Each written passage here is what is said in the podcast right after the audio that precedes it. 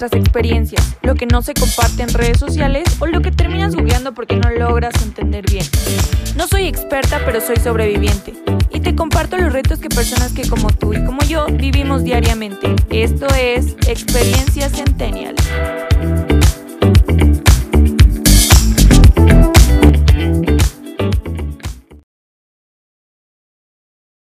Hello amigos, ¿cómo están? Bienvenidos un, un jueves, un jueves, les aviso, vamos a cambiar el día a jueves.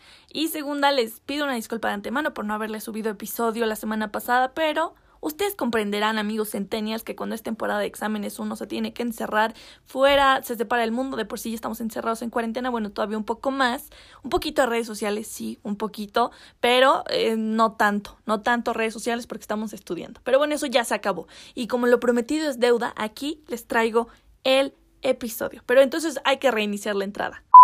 Bienvenidos sean todos ustedes a Experiencia Centennial. Mi nombre es Silvia y espero que estén teniendo un excelente jueves. Como lo leyeron en el título del episodio, el día de hoy vamos a hablar sobre trans genial. Así es, vamos a hablar, vamos a aprender y vamos a entender un poco más a la comunidad trans.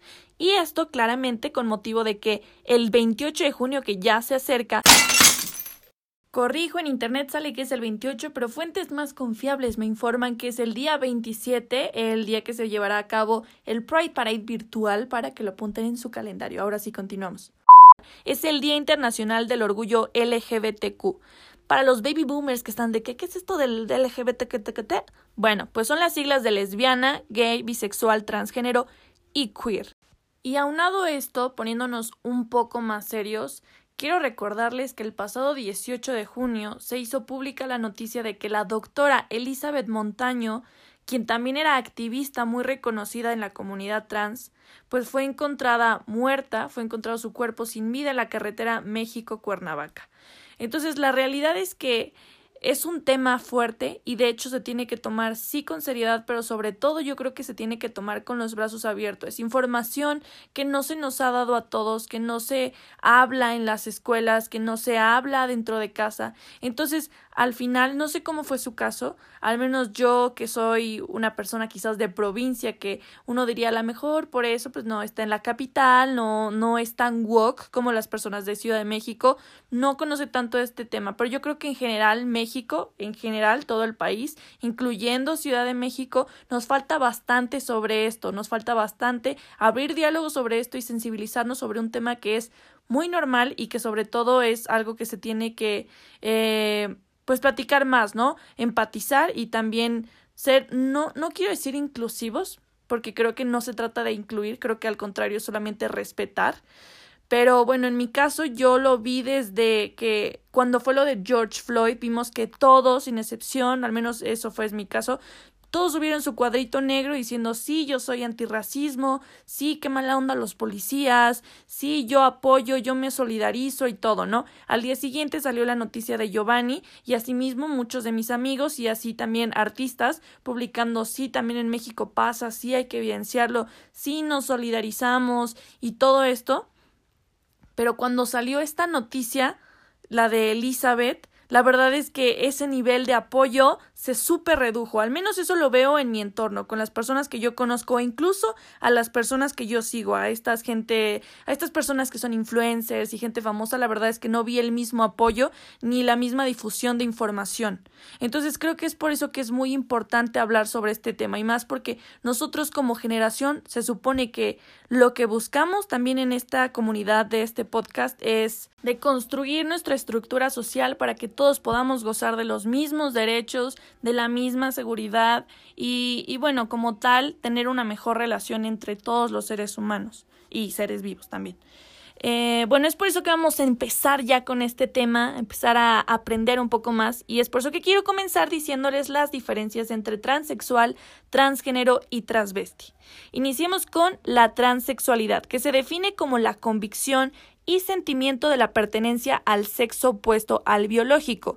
Se trata de aquella persona que no se identifica con su propio cuerpo y desea cambiar su identidad por la del otro género. Estas personas tienen el deseo de modificar sus características sexuales de tipo genital y físico y esto se le llama como proceso transexualizador. Se basa en adaptar el cuerpo mediante una terapia hormonal y se someten a operaciones quirúrgicas para cambiar la apariencia física de su cuerpo. Y hay que entender que existen dos eh, como fases, de alguna manera está el transexualismo primario, que es cuando desde niños o incluso adolescentes se dan cuenta que no se identifican con el género de su cuerpo, se identifican más con el del opuesto. Y el transexualismo secundario es cuando ocurre lo mismo, pero a una edad más adulta. Ahora bien, Transgénero se refiere a aquellas personas que se identifican y desean pertenecer al sexo opuesto, pero todavía no se han sometido a una reasignación de sexo, es decir, no se han sometido a ninguna terapia de hormonas ni a alguna operación quirúrgica. Y hay que entender que no es indiferente su preferencia sexual al, al sexo al que desean pertenecer. Y ahora por último vamos con el travesti. El travestismo se trata de el comportamiento e identidad transgénero en el que una persona, ya sea hombre o mujer, expresa a través de su modo de vestir un rol de género socialmente asignado al sexo opuesto. A esto se le conoce también como cross-dressing, aunque el travestismo no siempre implica un deseo de pertenencia al sexo opuesto, es decir, solamente lo, lo ocupan como un modo de diversión o incluso de erotismo. Y repito, igual que en el transgénero, no tiene nada que ver su preferencia sexual. Me gustaría también dejar clara la diferencia entre transvesti y drag queen. Hay que entender que el transvesti o la transvesti simplemente es alguien que está vistiéndose o utilizando prendas y diferentes accesorios del sexo opuesto. Entonces, puede ser un hombre que se vista completamente como el estereotipo de una mujer o incluso puede ahí campechanearle, es decir, a lo mejor solamente maquillaje y uñas, pero como tal está vestido como hombre. O sea, como tal no hay una regla. Y las drag queens es al contrario un personaje. Por lo regular son hombres que se visten como mujeres, pero no como una mujer normal. En realidad es por eso que son las reinas de la noche. Utilizan maquillajes llamativos, pelucas, plataformas gigantes, vestidos llamativos y lo que ellos ofrecen es un show que provoque fantasía, ambigüedad y provocación. Es un personaje al final entonces como tal no tienen un sexo y también no tienen una preferencia sexual definida. Pueden ser heterosexuales, homosexuales, bisexuales y queers, ¿no? No hay como tal una regla. Entonces esa sería como la diferencia. Em, ya nada más para cerrar este tema, nos decía la escritora trans estadounidense Janet Mock que la orientación sexual es la persona con la que me voy a la cama y la identidad, identidad de género es la persona con la que me identifico cuando me voy a la cama. Ok, ya entrando un poco más a datos curiosos, quiero hablarles un poco sobre la bandera trans. No sé si la conozcan, si no la conocen, los invito a checar en la página de Instagram, arroba experiencia-centennial, donde también les estoy subiendo todo esto y para que puedan tener los conceptos un poco más visuales. Entonces, la bandera trans consiste en cinco bandas horizontales. Es, las voy a decir en orden, de arriba hacia abajo, es una banda color celeste, una banda color rosa, una banda color blanco, una banda color rosa y una banda color celeste. Su autora eh, la creó en 1999, se llama Mónica Helms y fue mostrada por primera vez en el Pride Parade en Arizona en el año 2000. Y ella nos dice que eh, el significado de esta bandera es el siguiente. La banda azul celeste representa el color tradicional para vestir a los bebés varones y el rosa para las niñas. La blanca, la banda blanca en el centro es para quienes se encuentran en esa transición, aquellos que desean mantenerse neutrales en un género y otro, y aquellos que mantienen ambos sexos. La manera en que está diseñada permite que sin importar el lado que se use al flamear, siempre será correcta.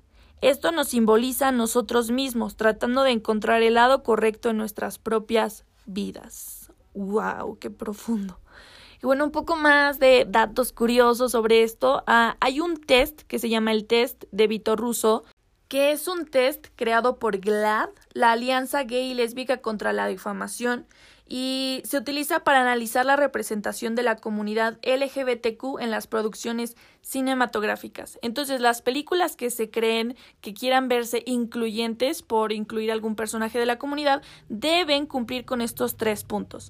El primero, la película debe de incluir al menos un personaje que se identifique abiertamente como parte de la comunidad LGBTQ. Segundo punto, dicho personaje no debe ser definido únicamente por su orientación sexual o identidad de género. La diferencia respecto a otros personajes no debe residir solo en su pertenencia a la comunidad LGBTQ. Y número tres, el personaje debe ser tan relevante que su desaparición tendría un efecto significativo. El personaje debe ser importante.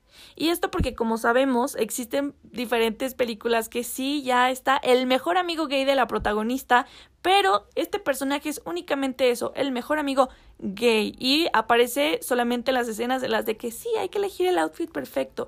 Y para cotorrear y hacer un chiste y ya, se acabó. O sea, como tal no se está dignificando la importancia de, de normalizar esto, ¿no? Normalizar el que sí es una persona que es parte de la sociedad. Entonces, al contrario, lo están haciendo como como si fuera, no sé, una caricatura, algo animado casi casi. Y bueno, eh, durante el 2016 las grandes productoras estadounidenses estrenaron 125 películas. Solo 23 de ellas incluyen personajes de la comunidad LGBTQ. Estos personajes según el estudio Responsibility Index realizado por GLAD.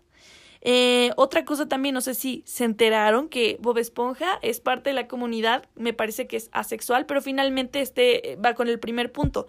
No, nunca se dijo abiertamente, son como suposiciones, ¿no? Igual que eh, en La Bella y la Bestia tenemos que el que siempre estaba con, con el malo, ya se me olvidó el nombre, Garçon, no me acuerdo, eh, pero siempre no, se mostró en la caricatura y tampoco en la película real, como que sí se nos dio indicios, pero no como abiertamente. Entonces es por eso que existe este test para que, bueno, pues ustedes lo hagan cuando vean una próxima película. Digan, sí, sí, tenían razón. Y ahora vamos con la parte más cruda de este episodio. Es muy sabido que existe una gran problemática de violencia, de transfobia y de impunidad dentro de México. Y según una nota del periódico El País, en los últimos cinco años, al menos 441 personas de la comunidad LGBTQ fueron asesinadas en México. Y el 2019 se convirtió en el año más violento registrado con un aumento de delitos de odio hacia esta población del 27%, en especial a las mujeres transgénero.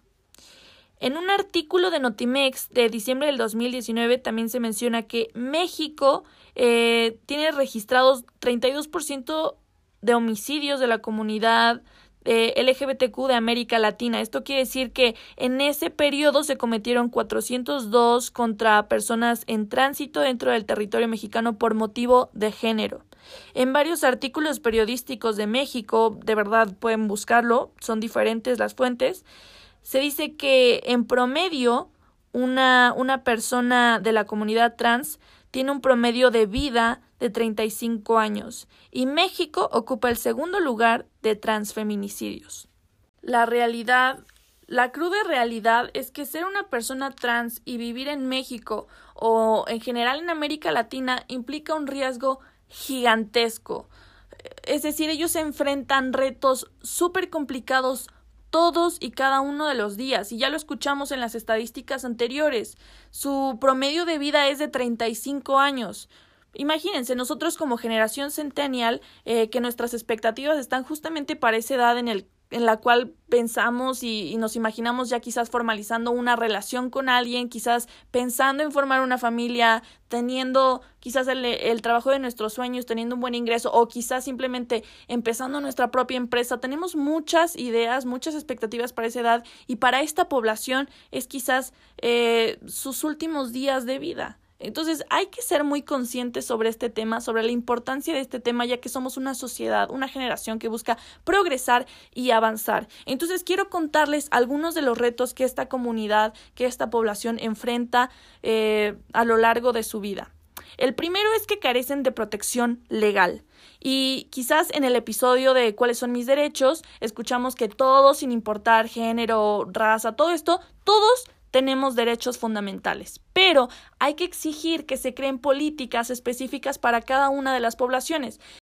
Hay que entender que no somos una sociedad homogénea, así como no hay únicamente hombres, hay hombres, mujeres, hay muchísima diversidad en nuestro país, en nuestro planeta. Entonces hay que exigir que se creen políticas específicas para cada una. En mi caso como mujer les puedo decir que no hay una ley que diga de manera federal que todas las mujeres tenemos el derecho al aborto libre, gratuito y legal, como tal, solo en ciertas entidades. Entonces hay que moverte de, de, estado para que puedas conseguir este servicio. Entonces nos lo complicamos más, hay que exigir que existan. Por otra parte, escuchaba en un podcast que justamente esto, ya hay una ley que protege a las mujeres de la violencia de género, pero nuestros gobiernos a lo largo de la historia han sido muy conservadores. Entonces, como tal, no hay políticas para, ok, existe violencia de género, entonces a lo mejor, ponían este ejemplo en el podcast, eh, llama a una mujer al teléfono, oye, ¿qué crees? Me están maltratando, necesito ayuda. Llegan los policías, tocan la puerta y abre una mujer, ¿no? Y entonces eh, dicen, oye, me, ¿estás bien? Acabas de marcar, todo está bien, y quizás no tienen la idea de que es una relación lésbica. Entonces, quien abrió la puerta es la persona que estaba violentando a la otra. Entonces, no, no, todo bien, cierra la puerta y sigue con la violencia, ¿no? Entonces, hay que abrir un poco más nuestra mente, hay que quitarnos estos paradigmas y, y hay que ser más abiertos. Entonces es esto, carecen de protección legal porque como tal no hay leyes que los protejan a ellos como eh, como población específica de la comunidad trans. Por otra parte, tenemos el factor de la pobreza. Ser una persona trans y buscar un trabajo, un empleo, es muy difícil porque te piden diferentes cosas y también te piden una documentación que al final es muy difícil conseguir porque toma tiempo y cuesta mucho. Y por otra parte, conseguir un trabajo que te dignifique, que te respete, que te ofrezca las prestaciones mínimas de ley está muy cabrón en México sin mencionar el acoso laboral que sufren las mujeres transgénero. Y bueno, hablando de acoso, también ese es otro factor muy importante. La comunidad LGBTQ en general todavía enfrenta un considerable estigma por haber sido caracterizado a lo largo de la historia como mentalmente enfermos, socialmente desviados o incluso como perversos sexuales. Y bueno, todo esto es a causa de la desinformación y por supuesto la manipulación de la información que se difunde en los medios, por personas que están en el pico de la estructura social, que se sienten amenazados y son estos que, que oprimen a la sociedad. Trump, Bolsonaro, disculpen medio como tos, un poco de agua, sí, sí, ya, ok. El siguiente factor son las barreras de la atención médica. Es muy cierto que hay una falta de capacitación, o sea, no, no tienen esta competencia médicos en México de cuidar la salud transgénero. Y por otra parte, es muy cierto que en hospitales de México se suele negar la atención a personas de esta comunidad simplemente por los prejuicios del doctor. O sea, hazme el favor que es dónde queda la ética, dónde queda el amor por la profesión y el servicio pero bueno, es una realidad al final. Y por último es un factor del cual ya les hablé un poco en los otros puntos, que es el de la dificultad para obtener documentos de identidad porque es un hecho que en México cualquier trámite legal te lleva muchísimo tiempo, son muy complicados, te mandan de un lugar a otro, tardan incluso años y además son costosos. Entonces, imaginemos el escenario en el que una persona trans busca un trabajo, pero no lo aceptan simplemente porque no tiene los documentos que avalen la identidad con la que se siente cómodo, cómoda, cómodo. Y, bueno, entonces es por eso que no tiene dinero porque no tiene trabajo y al no tener trabajo y no tener dinero no tiene con qué pagar estos trámites. Entonces, como tal es un círculo vicioso el cual le dificulta diferentes aspectos de su vida, le limita poder acceder a diferentes servicios, de servicio a la educación, a lo mejor poderse inscribir en una escuela, eh, poder tener acceso al servicio médico, poder viajar, diferentes aspectos que la verdad es muy difícil para ellos, entonces es por eso que Creo que la única manera de sensibilizarlos y lograr crear empatía en sus corazones es escuchando y aprendiendo de viva voz de las personas que pertenecen a esta comunidad. Como tal, yo no he tenido la fortuna de poder convivir con alguien de la comunidad, espero sea muy pronto. Pero mientras, como no hay barreras para el amor, mis amigos que sí tienen la fortuna de conocer a alguien de la comunidad me hicieron favor de contactarlos para que todos nosotros ustedes escuchas e incluyéndome podamos aprender de sus historias y asimismo juntos todos poder crecer como sociedad. Les agradezco bastante, bastante a todos mis amigos como a todos los que nos compartieron su voz. Muchísimas gracias y, bueno, esta fue la entrevista. La primera pregunta fue, ¿cómo te diste cuenta? ¿Cómo fue tu autodescubrimiento? Yo este, nací siendo niña, pero no me siento identificado con ello. Desde chiquito no me gustaba usar vestidos, los peinados los detestaba eh, previo a la secundaria yo no estuve familiarizado con la comunidad LGBT, entonces crecí sabiendo que había algo raro en mí, pero no sabía qué era eso. Y primero llegué al concepto de tomboy, que es una niña que tiene actitudes masculinas. Y pues dije, ah, pues esto es más o menos como soy. Pero no pasó mucho hasta que llegué al concepto de trans. Entonces digo, soy trans porque yo nací siendo niña y no me siento cómodo de esa manera. Yo me, yo me siento como un niño, yo me siento como un hombre. Entonces, este, primero me abrí con algunos amigos de mi secundaria y al inicio, este, nadie me apoyó. no lo podían procesar, este, y yo en, ese, en esa época estaba muy pasado de peso, entonces pues menos me veía así con aspecto masculino y, y pues nadie me tomaba en serio y mis papás pues tampoco me apoyaban, este, no querían que me cortara el cabello. fue un proceso muy difícil y tomó alrededor de cinco años para que ya lo pudieran procesar totalmente. Y ahorita, este, pues ha sido todo un camino, o sea, desde el primer corte de cabello, la primera vez que me dejaron comprar ropa de niños, en verdad, este, sí fueron cosas, este, muy difíciles tener que superar junto con mi familia, junto a la sociedad, porque tener que presentarse siempre es difícil. Y pues más en México, que es un país machista, que este, no está este, educado en temas de este tipo. Entonces, ahorita ya mi familia me acepta, me apoya, y, pero hace unos años no, y no tiene mucho. Mi amiga decidió cambiar a los 16 años. Yo estuve en todo su proceso bueno, ella eh, nació eh, con sexo masculino y bueno, decidió cambiar. Y todo su proceso fue muy difícil porque siempre había sido el niño estrella, siempre, siempre fue un hijo ejemplar, siempre fue al que se le dieron mil congratulaciones porque sacaba excelentes calificaciones y todo esto. Entonces cuando llega un día y le dice a su familia, ¿saben qué? Soy transgénero y me llamo así. O sea, mi nombre ya no es eh, en masculino, ahora es en femenino. Y entonces toda esta admiración desapareció de un día para el otro.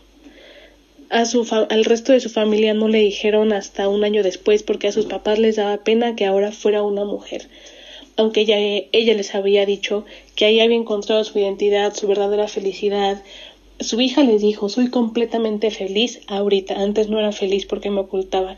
Y aún así,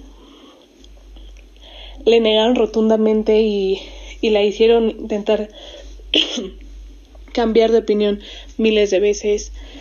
Y sí, hay mucha falta de información y más que falta de información hay una falta de respeto impresionante hacia estas personas. Porque las siguen tratando como raros, como las trato como mujer o las trato como hombre. Yo he visto a mi amiga como ha sufrido mucho en la escuela porque le dicen que es niño, no ha podido hacer su, su cambio de nombre oficial, bueno, legal. Entonces maestros le siguen diciendo por su nombre masculino y se ríen. Pues mm, yo pienso que me di cuenta que, que, pues que me identificaba como niño desde pequeño. Sin embargo, me costó muchísimos años autoaceptarme porque me crié en una familia religiosa, estuve en colegios religiosos también y muchas veces mis mismos compañeros se burlaban de mí y me decían cosas. Entonces yo me sentía mal y era como, yo era como de es que, o sea, estoy mal o qué tiene de malo que me guste jugar con niños, que me guste jugar fútbol, que no me gusten las muñecas, etc. Sin embargo, eh, fue hasta la prepa más o menos que, que empecé a atreverme a aceptar, este, por ejemplo, el darme cuenta que me gustaban las niñas, ¿no? Que eso fue a partir como de la secundaria prepa. Y, yo me sentía mal de decir, no, es que no pueden gustar las mujeres porque eso está mal. Sin embargo, ya en la preparatoria estuve en, una escuela laica y afortunadamente tuve profesores, profesoras y, y directores muy open, muy respetuosos, la verdad y bueno, me querían mucho y me, apoyaban mucho en muchos sentidos. Entonces yo empecé a hablar acerca de estos temas de la homosexualidad, la bisexualidad, y yo en su momento dije, bueno, soy bisexual tal vez, ¿no? Porque no quería sentirme tan discriminado, para, para poder decir un poquito de, sí me gustan las mujeres, pero también los hombres, pero pues Era como una, pues era, me estaba descubriendo qué onda, ¿no? Sin embargo, ya que fue ya en la universidad, me acuerdo que tenía 19 años, que en su momento lo hablé con la novia que tenía en ese entonces y le dije, es que sabes que yo me identifico como hombre, pero tengo muchísimo miedo de lo que me pueda pasar, de que mi familia me rechacen, de que tú ya no quieras estar conmigo, tengo miedo. Y, recuerdo que, que en ese entonces yo estaba yendo a terapia por otras cuestiones, pero lo intenté hablar en terapia, pero fue tanto el miedo que lo hablé en una sola sesión y de ahí ya no quise volver a tocar el tema, porque porque digamos que en una de las sesiones lo que hice fue como de, ok, la siguiente salida que tenga voy a vestirme como, bueno, yo siempre fui una persona como masculina en aquel entonces, entonces era así como de, ok, me voy a presentar como un hombre, me voy a, voy a pensar algún nombre de, de hombre para presentarme así en la fiesta a la que voy a ir, pero la verdad estaba como muy asustado y no, no pude, o sea, me quedé en la fiesta así como en un rincón sentado con una amiga y ya, pero bueno, retomando cuando lo, hablé con la novia que tenía en ese entonces, o sea, también digamos que de alguna manera eso fue una traba para mí. Porque yo le estaba compartiendo algo muy importante, muy, muy de adentro mío. Y ella me dijo, no te preocupes, yo te voy a amar siempre y te voy a apoyar siempre como la mujer que eres. Entonces, sinceramente para mí fue como de, corazón, ¿me estás escuchando? ¿O solo me estás diciendo, respondiendo a lo idiota, así tal cual. Porque te estoy diciendo que me identifico y me siento como hombre y que, y que tengo miedo de, de salir como tal y presentarme como tal porque me siento solo. Y tú no me estás apoyando en ningún sentido porque no me estás escuchando. Entonces, fue hasta los 24 que decidí dar el paso y decir basta, o sea, ya, me identifico, no fue a los 23, mejor dicho, que empecé como este proceso eh, de transición social, así le llamo yo.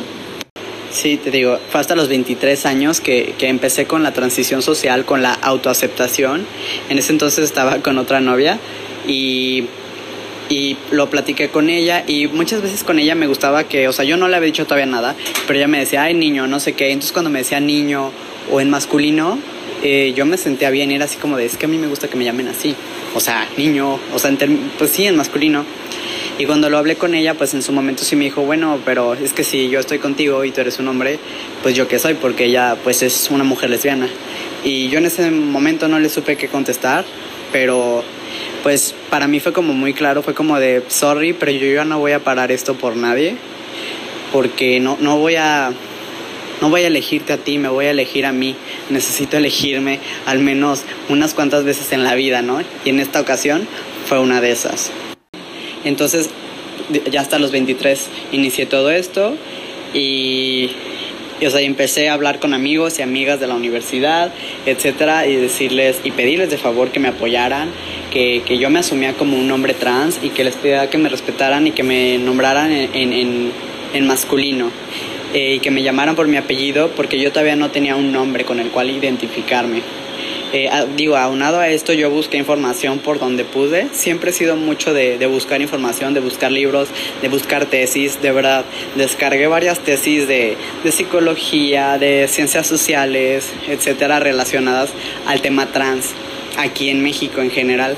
Y además yo tenía varios libros de teoría queer. Entonces todo eso me sirvió como de apoyo para yo reafirmarme a mí mismo quién soy y cómo me identifico y que no pasa nada y que el miedo pues hay que dejarlo a un lado y enfrentar esas cosas.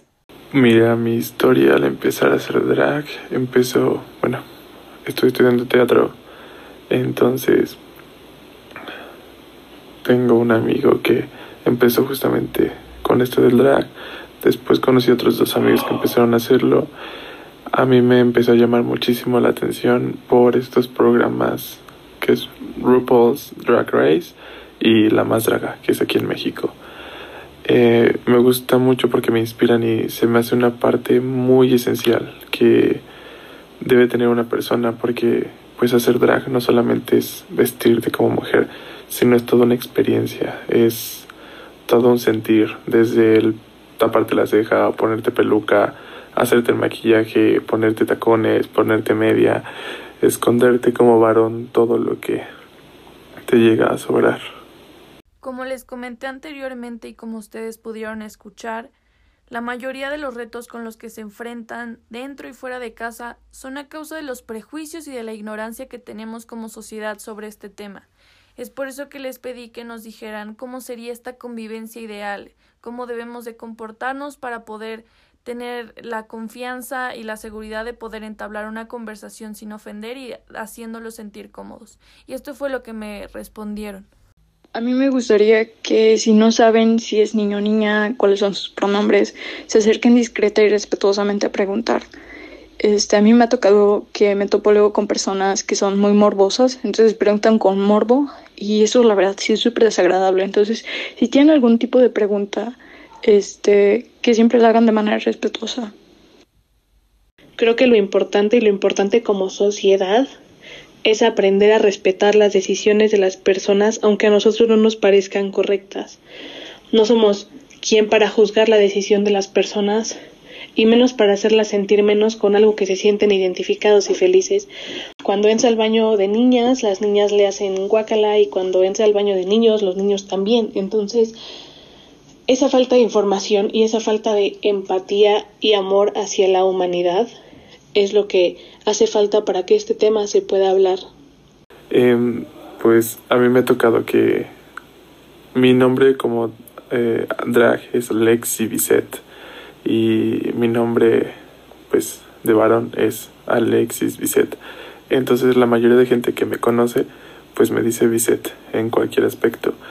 Pero las personas que no me conocen afortunadamente siempre se refieren a mí cuando estoy en drag como mujer porque se supone que soy eso, soy un personaje, soy una mujer en ese momento.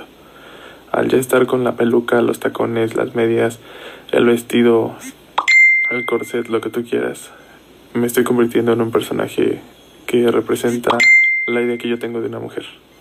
No sé si lo pudieron percibir, pero creo que es el mismo trato que le darías a cualquier persona, o al menos el que deberías de darle a cualquier persona. Respeto y ya, Simplemente es como funciona todo en la vida, con respeto. Entonces, para concluir, les pedí que me dijeran algo que les gustaría que los demás supieran sobre este tema, ya que finalmente el propósito de este episodio es poder informarnos y poder aprender un poco más. Y esto fue lo que me dijeron. Me gustaría que supieran que ser trans no es una enfermedad, no es algo que se pega, y que hay una diferencia enorme entre identidad de género y expresión de género, porque la identidad de género es como tú te identificas y la expresión de género como lo manifiestas al mundo. Entonces luego me topo con gente que me dice, es que eres muy chillón, eres muy nena, eres muy sensible. Y eso no me hace menos trans, no me hace menos hombre. Y mm, hay chicos trans que son muy afeminados, hay otros que no son nada afeminados, hay unos que son muy sensibles, hay otros que no. Y es igualmente válido. No los hace menos hombres y no tienen por qué comportarse de cierta manera para entrar dentro de los estereotipos de que es un hombre. Me gustaría que supieran que no todos los chicos trans les gusta ser abiertos al respecto. Es algo para algunos muy íntimo, privado y no significa que no sean orgullosos de ser trans, simplemente es algo muy propio de ellos y igual se respeta. Confío y quiero creer que así como pasó con los gays y las lesbianas, que después de un tiempo se empezaron a asimilar más las cosas, espero que también les pase a toda esta comunidad porque somos, a veces las personas somos muy groseras porque son diferentes a nosotros y bueno, el amor que yo le tengo y la admiración que yo le tengo a mi amiga es simplemente infinita. Admiro su valor, admiro su fortaleza y sobre todo admiro la, mujer que es, porque si hay alguien que porta el feminismo, toda esta lucha que también es muy importante de, del feminismo, ella lo hace increíble. Pues mira, por último quisiera decir que pues el drag es para todos, ya seas heterosexual, bisexual, transexual, lo que tú quieras ser, hombre, mujer, todo, todo se vale. Y puedes hacer drag desde tus propias condiciones, eh, ya sea desde el maquillaje, desde la peluca, desde todo. Y al final de cuentas es una experiencia que yo le recomendaría a cualquier persona que esté escuchando esto que, que lo haga, porque te abre muchas puertas, no solo en lo laboral, sino también en, en cuestiones personales, porque te puedes encontrar a ti mismo, eh, puedes encontrar muchas cosas que tal vez tú como persona no llegues a encontrar hasta que estás dentro de, de la piel de, de algo más, que en este caso sería para mí una mujer y yo siendo drag y pues me encanta. Aunado de esto te puedo decir que yo conozco a personas que son heterosexuales que hacen drag, mujeres que hacen drag, eh, hombres eh, que son bisexuales que hacen drag, que son homosexuales que hacen drag. O sea, neta conozco como de todo y pues es para de todos tamaños, o sea, chaparritos, de talla grande, de todo. Es, es impresionante la gama que te puedes encontrar en el género drag y es muy, muy, muy enriquecedor porque aparte de esto es, es cultura y hay mucho talento, mucho, mucho, mucho talento invertido. Wow, Muchísimas, muchísimas, muchísimas gracias de todo corazón a todos los que me ayudaron, a todos los que contribuyeron y a todos los que contaron su historia porque gracias a ustedes estamos logrando reeducar a México. Gracias porque yo sé que muchas personas que escucharon esto se pudieron identificar y se pudieron sentir como apoyados y muchos otros también aprendimos bastante cosas que quizás antes no lográbamos entender bien porque como les dije al principio nadie nos habla de esto. Y sí tengo que decirles que conseguir esta información fue algo difícil, es por eso que también les estoy subiendo el episodio bastante tarde. Eh, pero creo que al final sí se logró el objetivo. Espero que todos hayan aprendido, se hayan sensibilizado y hayan empatizado un poco más con este tema. Eh, quiero agradecerles a todas las personas que no conozco, pero me ayudaron. De verdad espero ya terminando todo esto la pandemia tenga el gusto de poderlos conocer en persona. Muchísimas gracias. Y también agradecerles a todos los que están escuchando este episodio porque es el primer paso de poder evolucionar, es el primer paso de poder mejorar como sociedad, como ya les dije anteriormente porque yo sé que esta comunidad a lo largo de la historia la ha sufrido y quizás la sigue sufriendo, pero ha crecido y se ha fortalecido y va a seguir creciendo y se va a seguir fortaleciendo. Y yo sé que juntos, porque ya somos más los que estamos unidos, estamos abiertos a cualquier cosa para poder reconstruir las reglas que quizás en algún momento alguien, simplemente una persona decidió imponer las podemos deconstruir y lo vamos a lograr. Y yo sé que se van a respetar sus derechos, van a poder tener la vida que ustedes se merecen y van a poder vivir felices y con seguridad, así como todo México. Y yo sé que lo vamos a lograr, generación centennial y todos los escuchas que estén escuchando esto, valga la redundancia. Pero por eso quería recordarles solamente unos puntos importantes. Tenemos que entender que independientemente de las diferencias que podamos tener con las demás personas, lo único que va a lograr que tengamos una convivencia armoniosa, una buena convivencia, es respetando. Ya se los había hecho en un episodio que, que decía esta frase que la única manera de encontrar la paz mundial es cuando dejas de meterte en la vida de los demás y solamente, bueno, no solamente, pero empiezas a resolver tus problemas y en lugar de tratar de resolver lo de los demás. Y creo que es muy importante eso, porque no todos estamos exentos de, de, tener una vida perfecta, incluso las personas que se puedan encontrar en la estructura social en un lugar más privilegiado, cada quien tiene como sus fallas, sus heridas, y la verdad es que México es un país que está muy lastimado. Entonces creo que la única manera de curarnos es eso, trabajando todos juntos, dejando de ver nuestras diferencias, dejando de lastimarnos los unos a los otros, y yo sé que sí lo vamos a lograr, y es por eso que nos estamos informando para poder saber cómo y poder trabajar juntos. Eso sí, ya sería todo por el episodio del día de hoy. Les agradezco bastante por regalarme unos minutos de su hermoso día en cuarentena. Síganse cuidando, por favor. La verdad es que el pico es todos los días, ya sabemos. Entonces, cuídense bastante, cuiden a los suyos y también a los que no sean suyos si está en sus posibilidades recomendar, ayudar, eh, donar, pues háganlo, ¿no? Por otra parte, por este tema me gustaría recomendarles quizás la serie de eh, Las chicas del cable que lleva a salir la última temporada. Entonces en esta hay un personaje trans que creo que eh, con el test de, de Vito Russo, el que les comenté al principio, pueden checar que sí cumple con las características. y también está La chica danesa y también está esta serie de historias de San Francisco por si todavía se quieren adentrar un poco más y celebrar con esta serie el Pride Day, pues háganlo. Y ahora sí ya, que tengan un excelente fin de semana y nos estamos escuchando el próximo jueves. Bye.